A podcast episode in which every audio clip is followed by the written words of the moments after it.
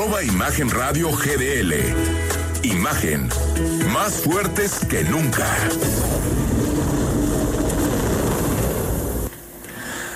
Muy buenas noches, son las 8 en punto, estamos en Imagen Jalisco como todos los días, de lunes a viernes, para entrarle contigo a la información más importante a esta hora, antes de irnos a la casa, antes de dormir, todo lo que tienes que saber, la información, las entrevistas y para que pases una hora entretenida y nutrida con nosotros. Doctor Jorge Rocha, ¿cómo estás? ¿Cómo te va? Hola, muy buenas noches. Eh, un saludo a todas y todos los que nos escuchan en este día de romería muy extraña para Romería todo- virtual. Sí, romería virtual, cosa que no había sucedido literalmente en toda la historia de la ciudad, ¿no? Pero sí es un fue un día diferente. Oye, que, que el 12 de octubre es multifestejado, ¿no? Porque es la refundación de la UDG. Así es. No, 12 de octubre fue hace 95, 1925, ¿no? Fue Sí. el- el- la refundación, eh, la conquista de América. Le preguntamos a la gente, al WhatsApp 33 33 69 45 22, si celebra algo hoy. ¿Qué le da más importancia? ¿La romería? Yo creo ¿Cómo que nos decían el descubrimiento de el América, no? descubrimiento. Yo creo que en términos Como populares una especie, ¿no? Lo más importante es el Día de la Virgen de Zapopan, ¿eh? En Guadalajara. Me atrevería, a- claro, Sí, en Guadalajara sí, me atrevería sí. A apostarlo, ¿no? Pero sí, para el resto de las personas es un día Bueno, siempre nos decían que la romería iban como cuatro millones de personas, ¿no? Todo- toda la Esas sí eran cuentas evangélicas, ¿no? Esas sí eran cuentas La totalmente... multiplicación de los marchantes. De los marchantes, ¿no? Ahora fíjate, Jorge, que, que hubo gente que fue, ¿eh? Sí. Y se puso ahí muy temprano. Yo pude ver videos y fotografías eh, de la romería cuando empezaba en el centro de Guadalajara. Y gente que decía, pues sí sabemos de la pandemia, pero Nuestra fe es la fe mueve, la, la- la fe mueve a todos, ¿no? Incluso en estos días. Sí, a ver, lo que pasa es que la devoción por la Virgen de Zapopan no es una de las más importantes del país. Sí. Y de hecho en Jalisco tenemos tres grandes devociones, ¿eh? La Virgen de Talpa, la Virgen de San Juan de los Lagos y la de Zapopan. Y Ah, las pensé decir y las chivas. No, no, no, No, bueno, no, no bueno. entremos en esos no terrenos. entremos en esos No entremos en esos terrenos. Por cierto, todos los domingos el gobernador se levanta, revisa los datos y voltea a ver su botón. Y dice, ¿será el día o no de oprimir el botón, de apretarlo y que toda la actividad económica acabe, actividad económica acabe a las 7 de la noche? Mira, Jorge, estas son las dos últimas amenazas de apretar el botón. 7 de julio. Adicionalmente, hay que decir, aunque suena regaño, que hay quienes no están cumpliendo con su responsabilidad como se ha pedido. La enorme mayoría de las empresas y negocios ignoraron, por ejemplo, el llamado a programar horarios de ingreso y salida escalonados y eso impactó en el nivel de riesgo del transporte público. La gente, por su parte, no entendió que había que quedarse en casa salvo para lo estrictamente necesario y por eso vemos en los últimos días sitios abarrotados en la ciudad con gente de paseo y centros turísticos como Tapalpa, Chapala, Tequila o Mazamitla saturados de visitantes. La reactivación económica solo tenía que impactar el 7% de la movilidad de nuestro Estado. Lo que hemos visto en estos días es otra cosa, una muestra clara de irresponsabilidad e inconsciencia que nos ha puesto en riesgo a todos. Esto no puede seguir así. Por eso, la Mesa de Salud ha llegado a la conclusión de que es el momento de ajustar la estrategia para evitar que la pandemia se salga de control. La primera definición es que vamos a habilitar lo que se ha denominado botón de emergencia. Bueno, ahí nació. El 7 de julio nació el botón. Después, Jorge, hace unos días, 5 de octubre, nos decían, se puede apretar. Es decir, la semana pasada. Escuchamos al gobernador, la semana pasada se puede apretar el botón de emergencia. Créanme que no es regaño. Un servidor y mi familia también lo hemos hecho.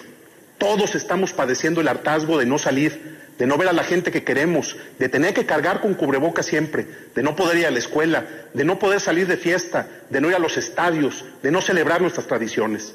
La verdad, estamos cansados y lo entiendo. Pero el haber aflojado la disciplina nos está pasando factura y es momento de reflexionar para poder corregir el rumbo. Les doy algunos datos. En esta última semana, los casos activos que detectamos con Radar Jalisco han llegado a superar los 4.000. La tasa de incidencia por millón de habitantes pasó de 285 a 360 en las últimas dos semanas. Asimismo, los índices de positividad han aumentado Desde hace 15 días, por cada 100 pruebas que hacemos en radar, alrededor de 40 salen positivas, lo cual significa que tenemos una mayor dispersión de la enfermedad entre nosotros. Es importante resaltar que este aumento de casos está asociado a distintos factores, pero particularmente a que estamos saliendo a realizar actividades no esenciales sin los cuidados necesarios. Bueno, y la semana pasada empezamos el, lunes con eh, esta idea de que mm, pues eh, se podía apretar, que ya no las escuelas no iban a regresar, las niñas y los niños. Pero puede pasarle, Jorge, al gobernador como este asunto de Pedro y el Lobo, ¿no? De tanto estar diciendo ahí viene el lobo, ahí viene el lobo, pues ya llega un momento en que la gente no lo cree. En que la gente dice, pues tal vez o el botón no existe, o nadie lo quiere apretar, o no. No, fíjate que yo. Porque de que hay gente en la calle, en los bares, Ah, no, en no, las no, casas, en las plazas, en Puerto Vallarta, en los lugares turísticos. No, tú vienes de Vallarta, eh, tienes tu casa ahí, hay que decirlo, no, no, no. Pero está atascado, todos los lugares están atascados. No, a ver, fíjate que yo sí creí por todos los datos que había que era inminente que el, ayer iba a anunciar el gobernador, vamos a cerrar 14 días para evitar la tasa de contagios, pero desafortunadamente después de que ayer precisamente en la noche viendo los- Sí. la, la información, yo la verdad ya me quedé con la idea y lo digo francamente que estos van a ser amagos y que no van a Pero es que los botón. entonces ya no van para ningún lado. No, ya no. O sea, cuando pierde credibilidad una herramienta, un instrumento, pues ya la gente dice, no lo van a apretar el botón. Porque también están, ahorita vamos a hablar con el secretario de Turismo, pero los mensajes encontrados. O sea, por un lado te dicen, los datos están de la patada, nos está yendo muy mal. Después el domingo nos dicen que bajaron. ¿What? O sea, yo te juro que dije, ¿de verdad? O sea, aparte, yo veía todos los días 650, 580 casos, 610. sí, Y de pronto llega el domingo, 360. ¿No? Dije, bueno. Y, y al mismo tiempo que nos dicen que va de la patada, nos piden que reactivemos la economía.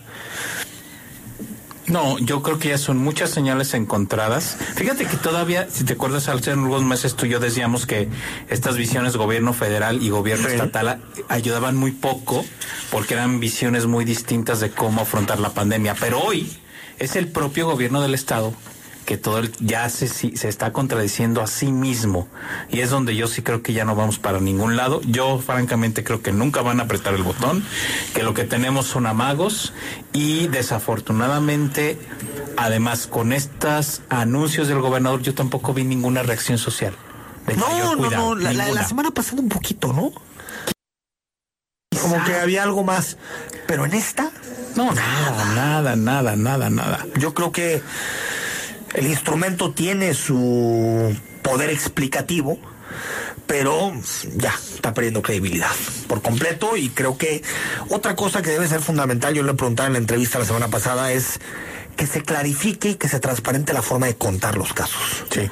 Porque esto es casi un acto de fe, ¿no? Es uno cree que se están contando bien, pero no sabemos cómo. Hay días donde superamos los 600 casos y al final de la semana estamos siempre debajo de 400. No, mira, ojo, tenemos los datos de gobierno federal, los datos de gobierno del estado, luego los datos que Bueno, por para el ejemplo da- botón ya los unificaron, ¿eh? Sí. Para el botón sí unificaron los estatales y federales. Sí, pero no, no los contagios, solamente Sí, pero me refiero, solamente para activar no el botón, claro. a eso me refiero. Y luego tenemos los datos de algunos epidemiólogos que por su cuenta van dando información. Entonces, la verdad es que tenemos cuatro o cinco fuentes distintas que no concuerdan. Sí. Y que unas son, digamos, que dicen que estamos peor que otras. Entonces, la verdad es que frente a ese, bueno, frente a ese escenario nadie sabe qué hacer. Y además, y además, ojo, estoy hablando de la gente que realmente se está informando. Yo creo que hoy por hoy a la gente ya le valió un poco gorro de si cuántos contagiados o que si cuántos muertos, ¿eh? Sí, Desafortunadamente. sí, ya nos estamos medio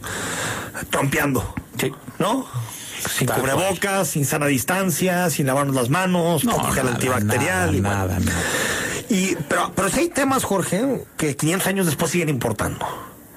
Como la conquista, el descubrimiento, o como le llamemos, de América.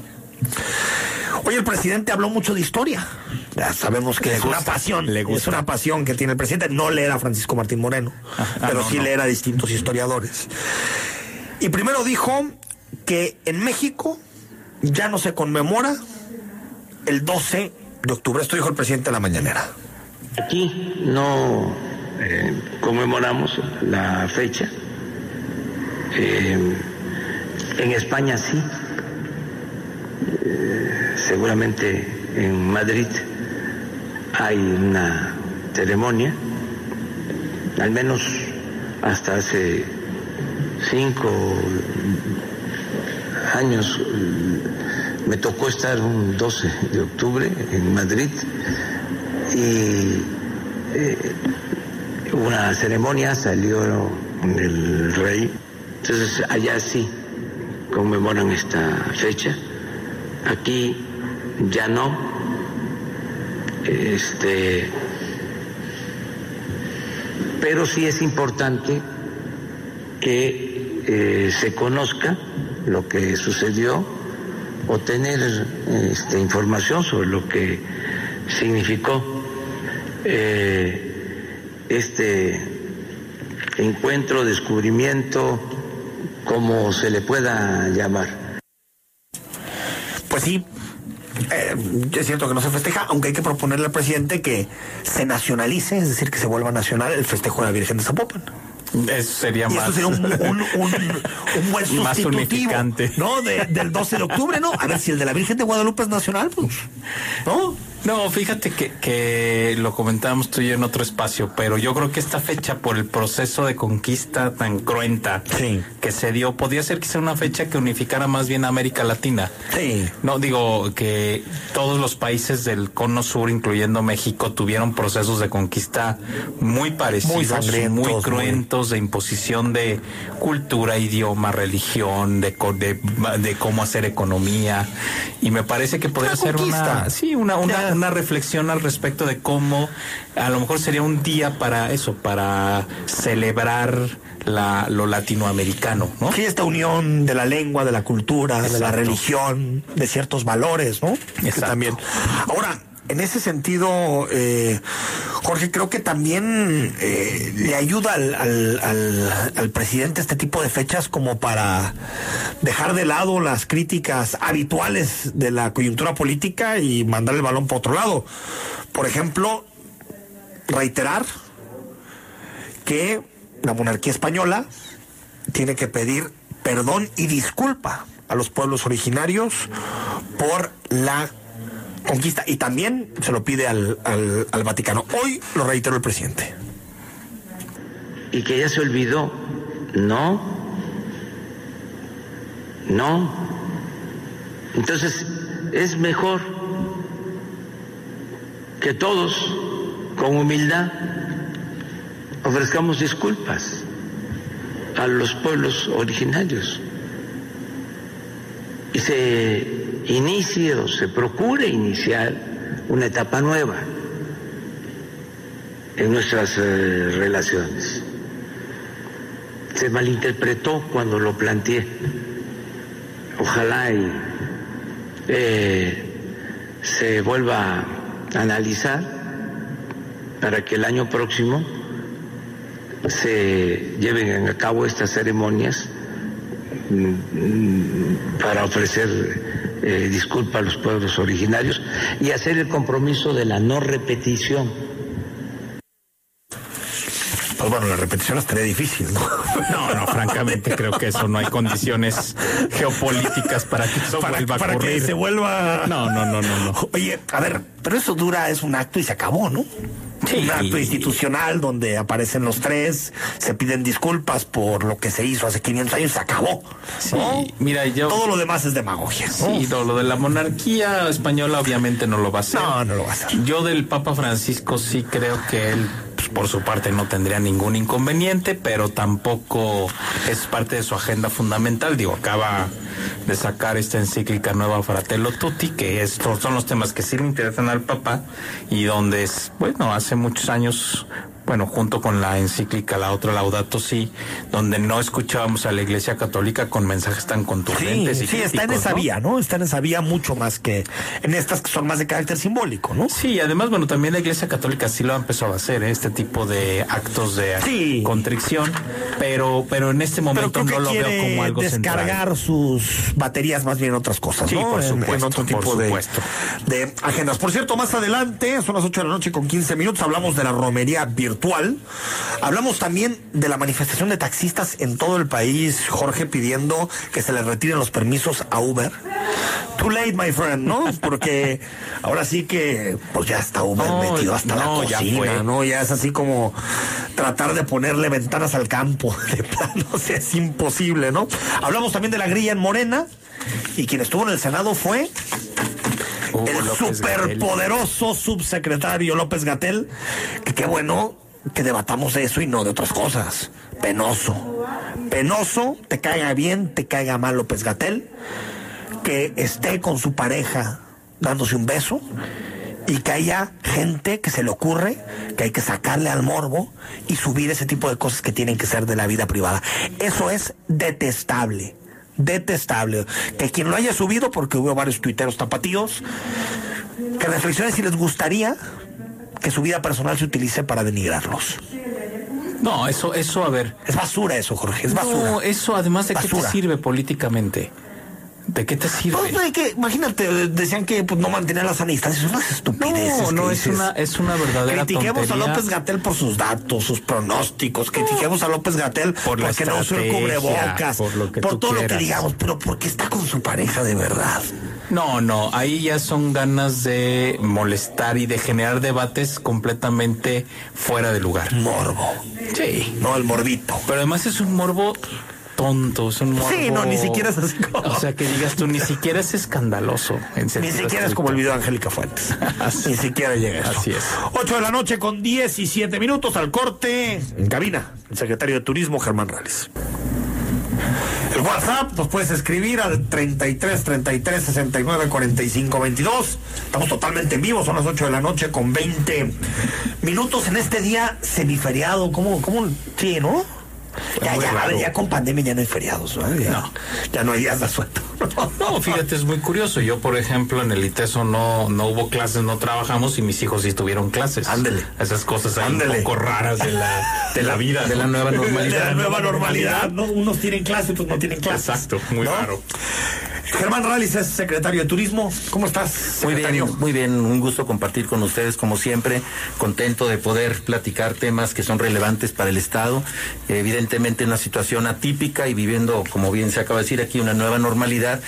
Sí, fue muy, muy extraño verlo. Desde la fundación de Guadalajara no había habido una, una cosa así, ¿no? Por supuesto que había gente que quiso estar presencialmente, pero bueno, son de esas cosas que van a pasar li- li- literalmente a la historia, ¿eh? Y- y déjenme A Literalmente. ti te tocó, te van a decir, abuelo, a ti te tocó eh, hoy lo ese comentaron. 2020 tan tenebroso, ¿no? Eh, Es que esto es inédito y pues a mucha gente le va a tocar como anécdota pues platicar temas que nunca había vivido. Ah, claro. Yo siempre viví muy cerca por la colonia Seattle y ahí prácticamente acampaban, claro. acampaban, yo, yo todavía, yo en Eva Briseño, a cuadra y media de, de la Basílica. literalmente Yo- tomado. no, yo el 11 de octubre me iba. No había no había abandonaba, No había abandonaba territorio. Así Sí, es. sí. Entonces, bueno, pues hay diferentes maneras de ver las cosas y seguramente eh, vamos a durar un rato. Sí, ya, ya antes de entrar al asunto del turismo, la reactivación económica, el título. ¿Qué pasó con ese tema? No, bueno, Eh, pues es un tema que salió en la semana. so- so- solo hay que explicarlo un poquito, eh, secretario, lo que dice, lo que publicó una nota que publicó Mural es que tú firmabas como licenciado y no tenías el título. Sí, no, lo que pasa es una, una nota que sale en la semana, evidentemente mal estructurada, y lo digo con todas sus letras. Nosotros eh, le dimos seguimiento, dimos respuesta incluso a un tema eh, formal, y pues básicamente quedó en eso. Eh, primero, pues el título ahí, eh, mi examen profesional, todos los procesos que se deben de cumplir, y pues en esas, en esa discusión, pues ya más, más bien se hizo un poco de, de en el ámbito del café con leche, diría un amigo cubano.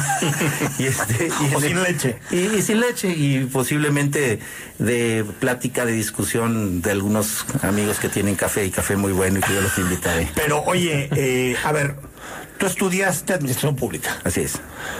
Terminaste en 2017. Sí. ¿O cuándo terminaste tus? Eh, los estudios 2016. 2016. Hago, sí, hago mi examen profesional y posteriormente tomo protesta a mi grado, que prácticamente son los procesos administrativos que debe seguir uno cuando concluye. Ese, ese certificado que te emite tu universidad eh, se legaliza precisamente en los gobiernos de los estados, como sucede aquí o en cualquier otro estado. Una vez certificado, eh, es que concluyes tu licenciatura. Luego viene un proceso de, de tu examen profesional, obviamente también concluido, y luego viene uno en donde evidentemente tomas la protesta a tu grado. Al tomar la protesta empieza el inicio únicamente administrativo de que se genere un documento que viene a ser el título. Eh, ¿Qué pasaría hoy eh, con la pandemia? Quien se graduó y que no puede obtener algún documento Ajá. porque están cerradas las oficinas. Pues días no puede trabajar. Pero sin embargo, cuando tú tienes todos tus documentos, evidentemente el título podrá llegar dentro de un mes o dos meses, pero seguramente Esto todo. es lo que tú subiste, ¿no? El título electrónico. Sí. Que tiene la misma validez que, que está tú- tiene un código QR, tú le puedes ahorita con tu teléfono, lo checas, te manda a la Secretaría de Educación Pública y ahí viene precisamente la validez, la validez y sobre todo Y la estudiaste tú en Puebla. Sí, estuve semipresencial eh, Ok. cuando estuve también yo como regidor y terminé mi carrera tres años. Entonces tú, tú el día, el 6 de diciembre de 2018, ya tenías tu título. Yo ya tenía mis O documentos. sea, tú ya firmaste, que es realmente lo importante. Bueno, y, y no lo importante me, me, me, me- refiero porque eso lo dice la ley, ¿no? Que tienen que tener cargo, tienen que ser licenciados. No, no, no dice, eh, Ah, ¿no dice eso? dice que o debes de tener un título o debes tener la experiencia que el ejecutivo considere necesaria para llevar al frente una secretaría. Es una u otra. Sí, cualquiera. O las dos. Sí, o, o- o una u otra, ¿no? Definitivamente sí, sí. pudieras, ¿no? Por ejemplo, yo te puedo decir que hubo secretarios anteriores a mí que nunca tuvieron título, pero tenían la experiencia, o así, así lo, Lo lo entendió el Ejecutivo, Pero- y es, y es su facultad, básicamente es esa, es decir, puedo tener a alguien que yo considere que tiene la experiencia y no Pero necesariamente... más allá de eso, tú sí tienes el cargo de licenciado. O sea, sí tienes el título de licenciado. título, sí, no, no hay, no hay más debate. No hay, no hay más debate. ¿Y por qué todo este asunto la firma? De que habías firmado sin serlo. Bueno, incluso hasta se equivocan, lo, man- lo manifiestan como si fuese un año. Pues no era más que yo, nosotros iniciamos en diciembre del 2018 Ah. y, y lo mandé poner diciembre del 19. Exacto, entonces espérate, había Se una... hecho muy cortito el sexenio. Pues sí, es, o sea, Sí, yo creo que más bien ahí tú, el reportero, se dejó llevar por las ánimas, emociones, ¿no? pero, pero, pero no hay Lo problema. viste como un golpe más que como... Eh, mira, lo vi hasta como una confusión que, que, que sin, sin ir a más, eh, ni siquiera le asigno una maldad o, o- o temas de ese tipo perverso. Pero está cerrado. Eh, asunto. Ahí cerrado. está, por cierto, si lo quieren checar, si alguien, ahorita que estamos con el morbo, este asunto de López Gatel, pues ahí está en tu Twitter, ¿no? En el Twitter de Germán Reyes, ahí está Ahí el estamos, electrónico. Vamos para adelante, que hay, hay temas que nos deberían de ocupar de manera Sí, fundamental. Y, y fíjate, Jorge Rocha viene de ese hermoso puerto que tenemos en Jalisco, Puerto Vallarta. ¿Qué, qué viste ahí en Puerto Vallarta, Jorge? Fíjate, Germán, que secretario, que ahora, bueno, voy Germán, seguido por porque favor. tengo una casa ahí, entonces, digo, tratando de guardar la distancia. Pero este fin de semana particularmente ya vi prácticamente todo reactivado, pero mucha gente sin cuidar las medidas sanitarias. Y esa verdad, esa parte la verdad es que a mí me Preocupa. Me preocupó mucho porque veías ya muchísima gente sin cuidar sana distancia, muy poca gente con cubrebocas, muy, muy, muy poca gente. La actividad sí, prácticamente un hecho.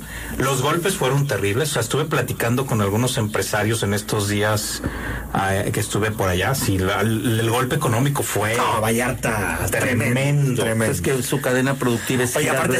Nosotros, si No, nosotros no. lo estamos sufriendo, imagínate. No, mira, un caso solamente les comento, pero un proveedor de alimentos de hoteles me decía, nosotros vendíamos al, al, al mes 10 millones de pesos, en abril vendimos 170 mil pesos.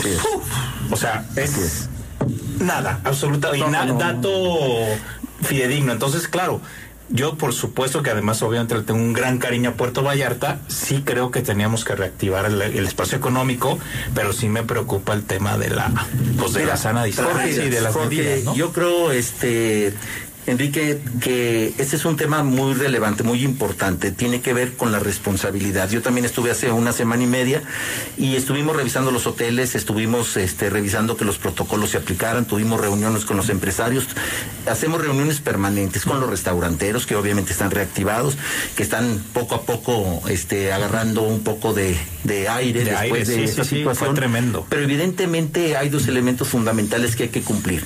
Primero, la responsabilidad empresarial que tiene que ver con yo cómo aplico los protocolos con toda contundencia y la segunda es cómo se activa la sociedad. Yo le ¿Cómo se supervisa también, no? sí, Porque evidentemente si, si también los negocios empiezan a ver que nadie supervisa, pues van aflojando, ¿no? Sobre todo en temas A ver, como bares, mira, antros, ¿no? Exactamente eso que acabas de comentar lo platicaba yo hace 15 minutos. Después de siete meses es nuestra nueva normalidad y empezamos a salir de nuestras casas y a decir, pues a lo mejor no era tan grave lo que estaba sucediendo. Claro, Porque claro. llevo siete meses y no ha pasado nada y, y a mí no me ha pasado nada y el porcentaje ha bajado y, y de repente eh, se empiezan a aflojar los protocolos. Y ya no hay ahorros, Y, ya no- y la gente empieza, empieza a, a tomar confianza que puede caer en una irresponsabilidad. Sí, sí, sí. Porque te expones tú y como bien se dice hoy, hoy el porcentaje de los contagiados va en el, en el ámbito de los jóvenes. ¿Por qué? Porque son los jóvenes los que hoy están saliendo y están relajando las, las, las, medidas. medidas. Eso tiene mucho Y que aparte ver. lo- al- a, la gente con, con menos edad eh, le pega menos por porque Sí, y- tienen y por eso lo de nuestra disminución en la en lo hospitalario. pero ¿no? después contagia a Claro, quien sí a puede quien sí, llegar a matar, claro. ¿no? Que son los Entonces, eh, yo creo que un gran dilema de la mesa de reactivación, y lo debo reconocer al propio gobernador que ha tratado de llevar esta mesa este, en conjunto con una mesa de salud que da seguimiento y ese, ese enfrentarse en el ámbito de la administración pública, un dilema enorme. El decir cómo hago para poder hacer frente a un tema de salud pública y cómo no impacte, como ya lo vimos, a una economía que está lastimada ya, que está tocada. Ese es un tema muy No, es muy complicado. A ver, eh, secretario, no- nos quedan algunos minutos. Vallarta, ¿en, en- en qué porcentaje está de ocupación actualmente? Eh, alrededor del 30%, entendiendo que los fines de semana se incrementa. O sea, Entre andábamos... semana andará en el 7, 8, 9% Exacto. y se sube a la mitad, se- tal vez. exacto. Entonces quiere decir que tú vas un fin de semana y ves mucha más afluencia de gente, pero también hay algo muy importante. Es una ciudad conurbada con Bahía de Banderas, sí, claro. que ya ronda casi los 300 mil habitantes. ¿Qué pasa? La gente sale, los habitantes, la gente local, sale a las playas como si fueras, es su parque, vamos. La gente sale a divertirse un sábado, Sí. como cuando vamos aquí a los Colomos. Claro. Ah, ellos van a la playa. Entonces tú ves un grueso de, de cantidad de personas que son locales, que salen a, a hacer alguna sea, actividad. no todo es turista, No, no todos todo. son turistas. Va incrementando. Mira, yo, ¿Está llegando gente del extranjero? en- es la temporada en que va ini- iniciar a llegar. De aquí a diciembre. La temporada. Había, había pocos, ¿eh? Ahora, Esta vez yo vi pocos, pocos. Sí, poca pero nada, yo sobre todo, Sí. cuando he ido turismo nacional. A partir del mes de finales de octubre y noviembre inicia oficialmente la temporada invernal para el turista internacional, Estados Unidos y Canadá. Veremos qué ánimo está. Estamos checando nosotros las plataformas permanentemente, sobre todo por las reservaciones. ¿Qué sigue para, el- para poder? Por eso el porcentaje hoy tope es 50%. No han llegado al 50%, pero evidentemente podemos ir midiendo en base a las plataformas cuál es el ánimo, los brotes que puedan Y tener en si ven reservaciones para- Hay, hay el ánimo de viajar, hay frecuencias que se van incrementando, el- las líneas aéreas son muy sensibles, una vez que tú no tienes eh, flujo de, o demanda, inmediatamente a se quien caen. llega aquí a territorio nacional no se le hace nada, solo se le mide la temperatura Es- y, hay y un pequeño cuestionario que está obligado a hacer la aerolínea Ajá. para poder identificar potencialmente a alguien que pudiera traer algún síntoma, pero eventualmente no hay un test ni nosotros, siquiera. eh, como jaliscienses, podemos viajar a que, a- por ejemplo, podemos viajar a Canadá, a Estados Unidos. Sí, eh, sí, no hay restricciones en No este hay. momento, no hay. Eh, evidentemente hay medidas sanitarias que toman algunos eh, países, sobre todo en algunas pruebas. Pedirte el PCR, ¿no? O Pedir- pedirte o, aleator- o hacerlo de manera aleatoria. Que tú puedas llegar a un aeropuerto, que te digan de dónde vienes, te puedes hacer una prueba, dame tus datos. Si en dos días yo detecto que tienes esa, una posibilidad, te puedo rastrear. Que creo que es una, una acción inteligente, Claro, vamos. claro. ¿no? Qué cosa que Es que podríamos hacer a nivel federal. Sí.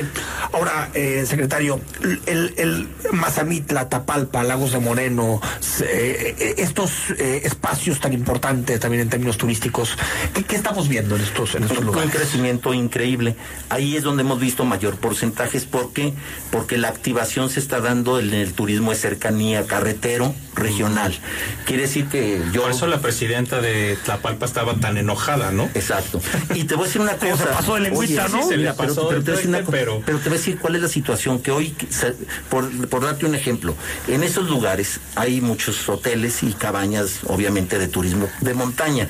Hoy quedó, ba- bajo este tema de pandemia, al hacer sus recorridos y su registro, eh, por ejemplo, en el caso de Mazamitla, tres mil cabañas salieron a relucir que no las tenías contabilizadas O sea, que aprovecharon este tiempo para... y, y que las están utilizando para rentarlas por plataforma y que hoy tenemos que tocar en la puerta y decirle, oye, también asume una responsabilidad, porque si las estás rentando, también tienes que garantizar que el protocolo se aplique y es un gran trabajo para los municipios. Sí, porque les da un brote a Mazamitla, o digo, Vallarta, aunque sea, tiene O sea, hospitales, tiene todo. tienes un hospital y a lo mejor tienes una cama disponible. O sea, te, No, te das todos- unos 10 contagios graves. Todos esos se, se van a caer a Entonces, Ciudad Guzmán. yo- Hacia Guzmán. Debo de agradecer que tenemos contacto directo tanto con la alcaldesa como con el alcalde de Tapalpa, el de Mazamitla, y nos ha permitido ir generando, por ejemplo, en el caso de Mazamitla, hizo un filtro previo.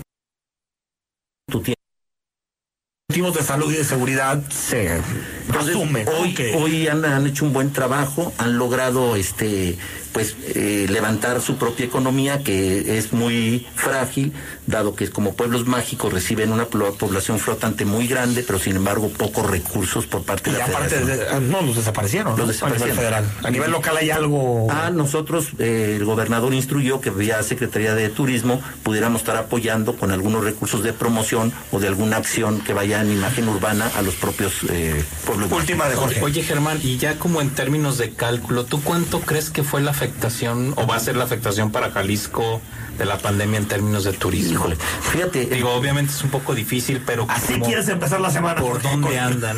Sí, hombre. Esos datos. Pero mira, ahí te va. Di- la, la medición que tenemos sin contar plataformas que- que no sabemos cuántos son eh, y que la gente puede llegar, sabemos que eh, lo que impacta económicamente al Estado es alrededor del 9% del Producto Interno Bruto, el turismo. Dicen los expertos que han coincidido en mesas de trabajo que va a impactar alrededor del 4.5, o sea, que nos va De la mitad del la PIB mitad del turístico. PIB turístico se va a ver eh, perjudicada.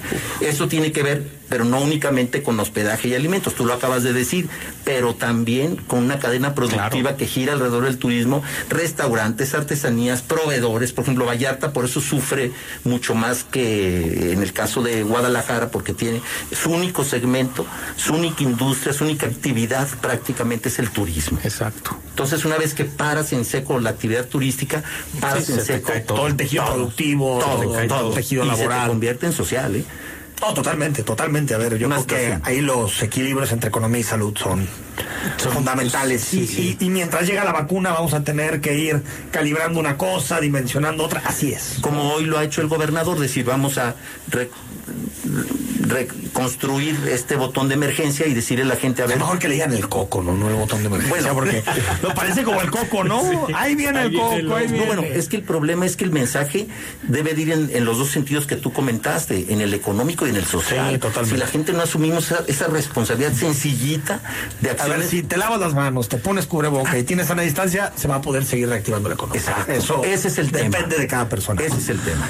Secretario de Turismo Germán Ralis o precandidato a Tlaquepaque. No, no, no, no, no, por Aprovecha favor, los micrófonos para lanzar tu candidato. yo- No, no, no, En estos micrófonos ha habido varios, Ha habido varios, anuncios de ese Oye, tipo, ¿eh? déjame decirte algo. A mí denme por muerto. Ah, sí. Pero sí decía López Obrador, Así ¿no? decía. Yo estoy concentrado en mi trabajo.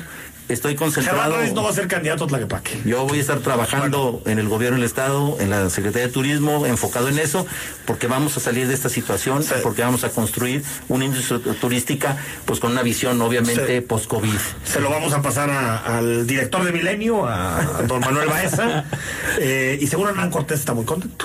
¿Está bien? Le ¿No? mando un gran bien. saludo a mi amigo Hernán a tu Cortés, amigo Hernán por ahí Cortés. nos estaremos viendo para platicar y platicar los temas de interés para todos en el tema. Secretario, gracias. Pueblo, mágico Tlaquepaque. Gracias. Al corte, seguimos en imagen. Estamos de regreso en imagen Jalisco, 8 de la noche con 40 minutos. Por cierto, Jorge, mañana hay manifestación de la red Prociencia MX que eh, le piden al presidente López Obrador que le dé reversa su decisión de la desaparición de los fideicomisos y que eh, fortalezca la inversión en materia de ciencia y tecnología. Por cierto, hoy lo publicó el, si no fallo, no me falla la memoria, el Sol de México, en do- que habla, hace un análisis de los presupuestos, me pareció interesante. 21% de recorte en ciencia y tecnología para 2021. 21% ya de un presupuesto bastante, Bastante magro, bajito. que, era de, Ajá. que es de 51 mil millones de pesos. Es decir, le quita 2 mil millones, más o menos 2 mil millones de pesos al presupuesto en ciencia. Mañana, manifestación que digo, qué bueno. Qué bueno que no solamente, porque vamos a hablar de otras manifestaciones como la de los taxistas, no solamente sean manifestaciones de nicho, sino que también se empiece a manifestar por bienes públicos, como es la ciencia y la tecnología. Sí, a ver, fíjate que, a ver, el tema va por tres vías. El, el golpe ha sido por tres vías. Obviamente el primero, el de los fideicomisos que estaban asociados a los temas de ciencia y tecnología. La segunda tiene que ver con estos recortes que acabas de señalar. Sí. ¿No? Y el tercero es que fíjate que ya emprendieron, y eso ya le pasó ahora a la Ibero Ciudad de México, eh, a los SNIS, a los miembros del Sistema Nacional de Investigadores de la Ibero Ciudad de México, les van a dejar de dar el estímulo. Sí, ya vi. Y eso, Eso es un madrazo del 20-25% Claro. de sueldo, ¿no? y eso, y eso va a avanzar, yo creo que para el resto de universidades privadas del Pero país. esta batalla del presidente contra, contra Es- la ciencia, la inteligencia en este Pero país. además, ¿sabes no hay, qué? No hay país. Enrique, no es significativo en términos presupuestales. No, no, no es que esté sacando a la gente de la pobreza. no. Pero a ver, ¿por qué lo hace, Jorge? Lo hace porque lo ves, ve CIDE, a estos institutos, al CONACYT como sus adversarios, creo- cuando son la clave del desarrollo del Yo país. creo que hay una visión muy ideologizada del presidente. Totalmente. De, lo, de algunos sectores académicos. ¿eh? A mí me parece, salvo quizá la UNAM, que sí la tiene como una institución que respeta. su alma mater. Claro, pero al resto yo creo que hay una visión muy ideologizada.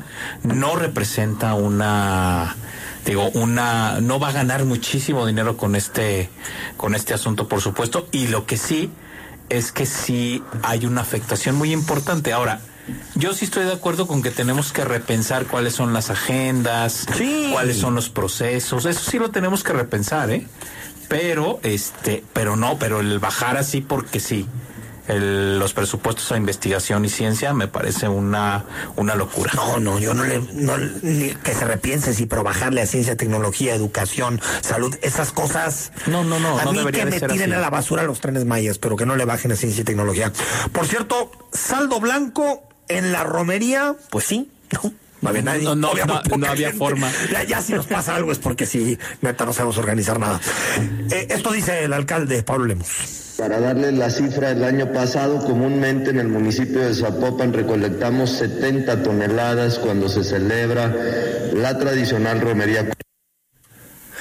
Bueno, y hoy se manifestaron en todo el país taxistas. En, en Guadalajara, más de 1.500 llegaron al Congreso del Estado y al Palacio de Gobierno. Y los taxistas denunciaron que a nivel estatal solo hay registrados 1.800 unidades de plataforma digital, cosa que es una mentira. Pero no, la cifra es mucho mayor, pero ni de broma llega a la cifra real. Se dice que han de andar por los 50 mil, Jorge. Entre Uber, Cabify, bueno, Cabify creo que ya no está, Didi, eh, todas estas plataformas, ¿no? Y lo que piden es que se vuelva a discutir sobre la regulación de, pero yo, yo más bien pensaría que, que el Estado ahí debería de empujar a los taxistas para que se modernicen y compitan, porque ya tratar como de echar atrás, pues es muy complicado porque los vas a mandar al mercado negro, va- o sea, A ver, ya creció- está muy interiorizado, ¿no? El Uber y todas estas plataformas crecieron porque el servicio que daban los taxistas Era malo. Era malo, punto. O sea, malo y caro. Sí.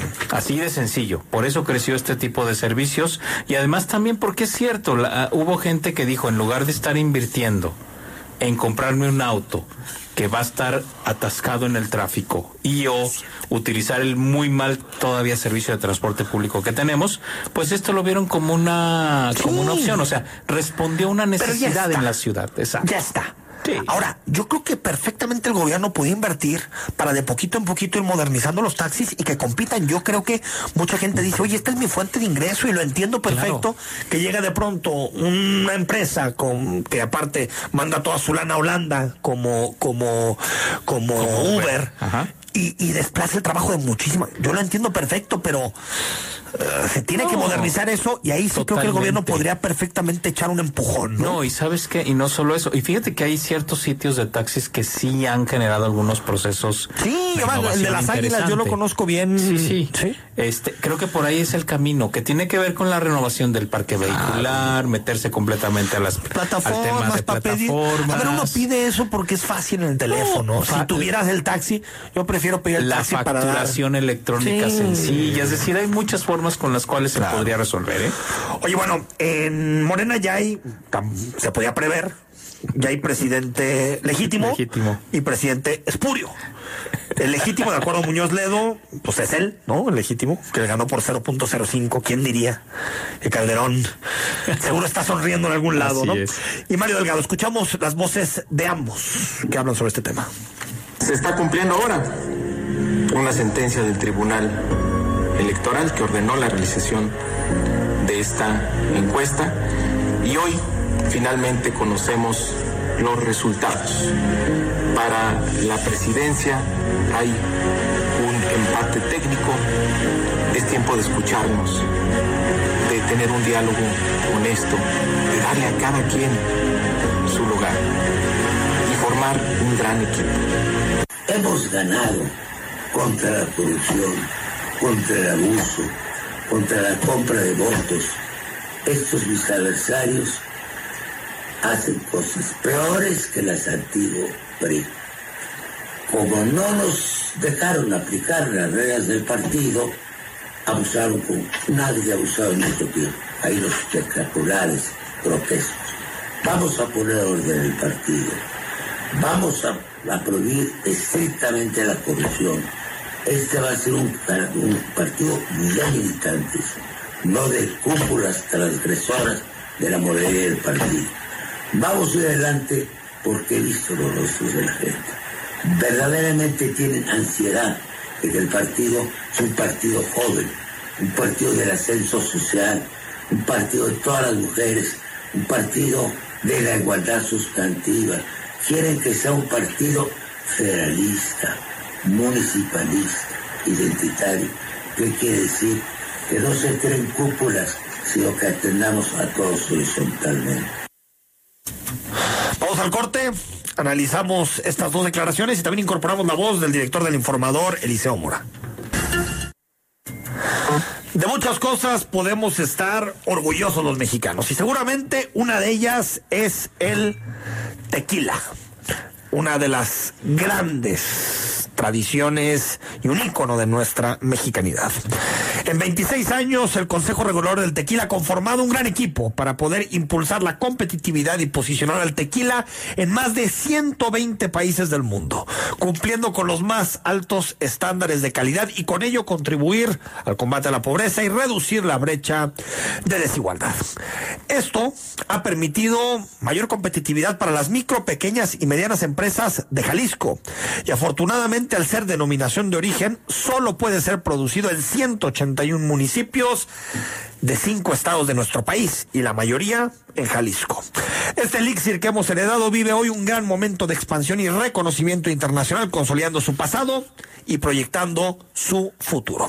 Si quieres más información sobre la vida nacional, acércate al Consejo Regulador del Tequila yo soy mexicano y el tequila es mi orgullo. Ya habíamos empezado, Jorge, a hablar sobre el tema Morena y aprovecho para saludar a Eliseo Mora. Eliseo, ¿cómo estás? Hola, buenas noches. ¿Cómo estás, Jorge? ¿Cómo estás, Enrique? Un saludo la auditorio. Oye, Eliseo, pues ya hay legítimo y espurio, ¿no? Sí, proyecto de dictamen para, para convocar a esta eh, nueva encuesta y iniciar ahí el, con el proceso de insaculación de las casas encuestadoras que que llamarán a, esta nueva medición de las preferencias de la militancia de Morena. Otra encuesta. Pues sí, y a ver si esta Jorge resuelve algo, ¿no?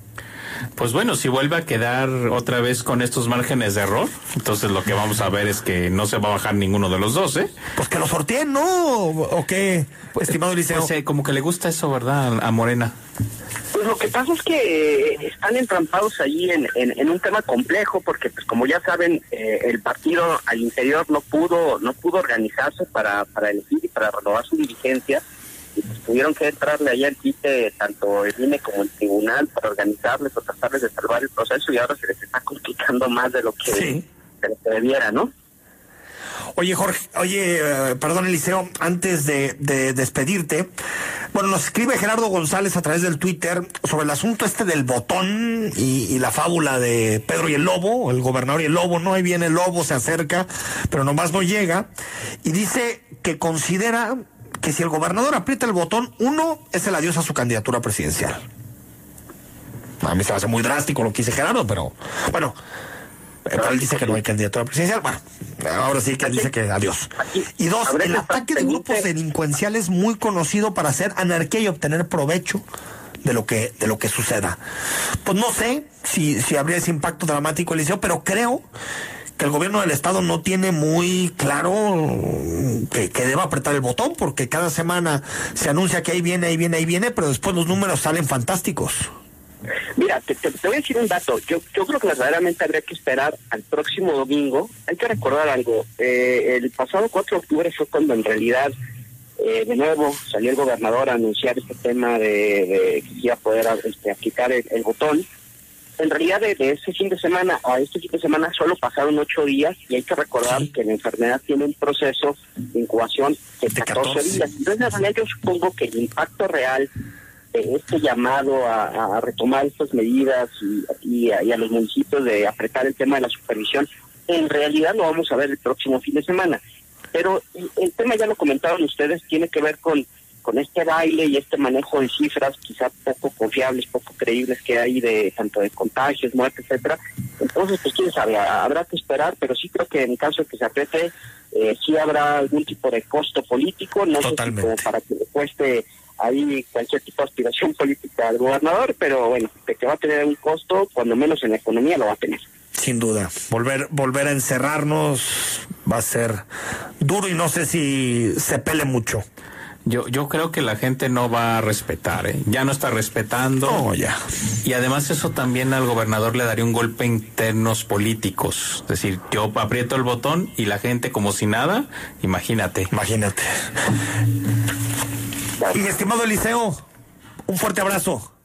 Un abrazo a ambos. Buenas noches. Gracias. Ahí está. Eliseo Mora, director del Informador. Nos vamos, Jorge. Hasta el próximo lunes. Sí, que como una buena semana, pues corta, rara, pero que tengamos una buena semana. Ah, para mí es igual de larga que siempre. y mañana martes estamos aquí a partir de las 8 de la noche en Imagen. Muy buenas noches. Suárez, nueva etapa de terreno. Presento. Escuchas Imagen, poniendo a México